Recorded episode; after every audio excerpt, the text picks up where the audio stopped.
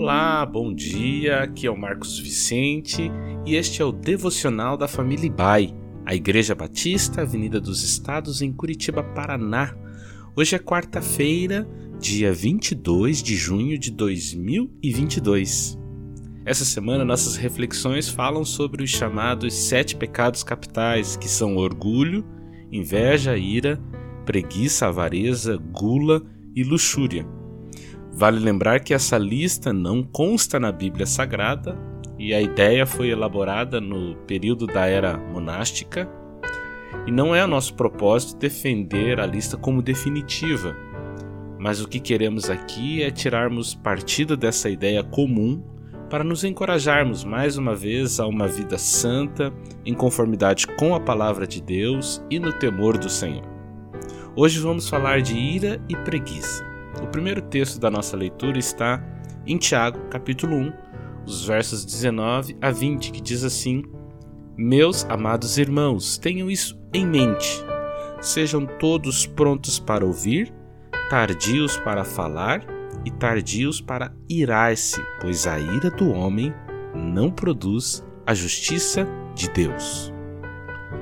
A ira é o sentimento destrutivo das relações humanas. Dela derivam os conflitos e guerras, raiva, cólera, ódio, vingança, ressentimentos são causados pela ira.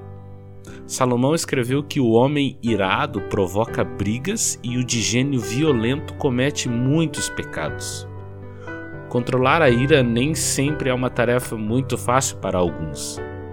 A sabedoria apontada no texto que lemos é que, para o controle eficiente da ira, devemos estar prontos para ouvir e tardios, ou adiantar bastante o falar.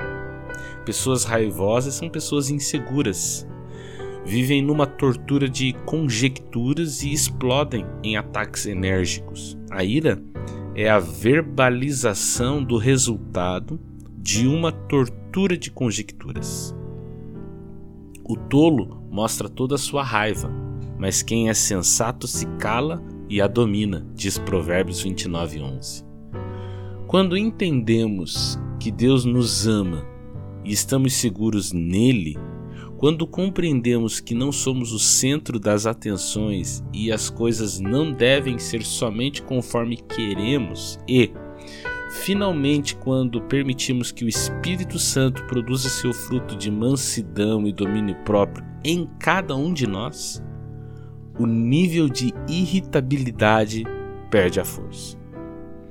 O segundo texto da nossa meditação está em Colossenses capítulo 3, versículo 23, que diz: "Tudo o que fizerem, façam de todo o coração, como para o Senhor e não para os homens."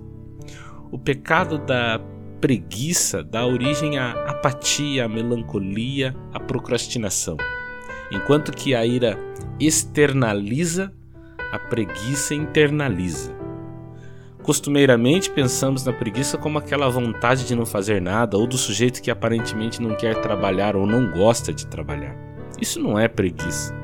Afinal, não querer fazer nada é um sentimento que pode ser extremamente natural em razão da fadiga que nossas rotinas pesadas nos impõem. O ócio muitas vezes é necessário. Preguiça é o tanto faz, é o ah, você que sabe. Isso é procrastinação. Preguiça tem a ver com o fazer, fazer e não chegar em resultado nenhum. Porque o preguiçoso ele não quer pensar, ousar, questionar, reinventar. Provérbios 22:13 diz que o preguiçoso fica em casa e diz: Se eu sair, o leão me pega. A preguiça ela faz uma previsão das desgraças que podem ocorrer e paralisa a vida. Isso é preguiça, paralisar a vida, inércia. Vida paralisada é o medo de avançar, é o medo de começar, é o medo de empreender, é o medo de resolver. Vida paralisada não glorifica a Deus. O medo é fruto de experiências desastrosas e fatos reais ou às vezes imaginários. Por isso se diz que o preguiçoso imagina que tem um leão à sua espera para devorá-lo. A diligência é o remédio que combate a preguiça. e consiste em fazer bem feito todas as coisas que forem ser realizadas. Esta é a recomendação do apóstolo Paulo aos Colossenses. Tudo o que forem fazer, façam de todo o coração. O que Paulo está nos ensinando é que a diligência deve nortear nossas ações. Que a temperança e a bondade produzida pelo Espírito Santo sejam abundantes em cada um de nós para o combate da ira e preguiça que tão de perto nos rodeiam.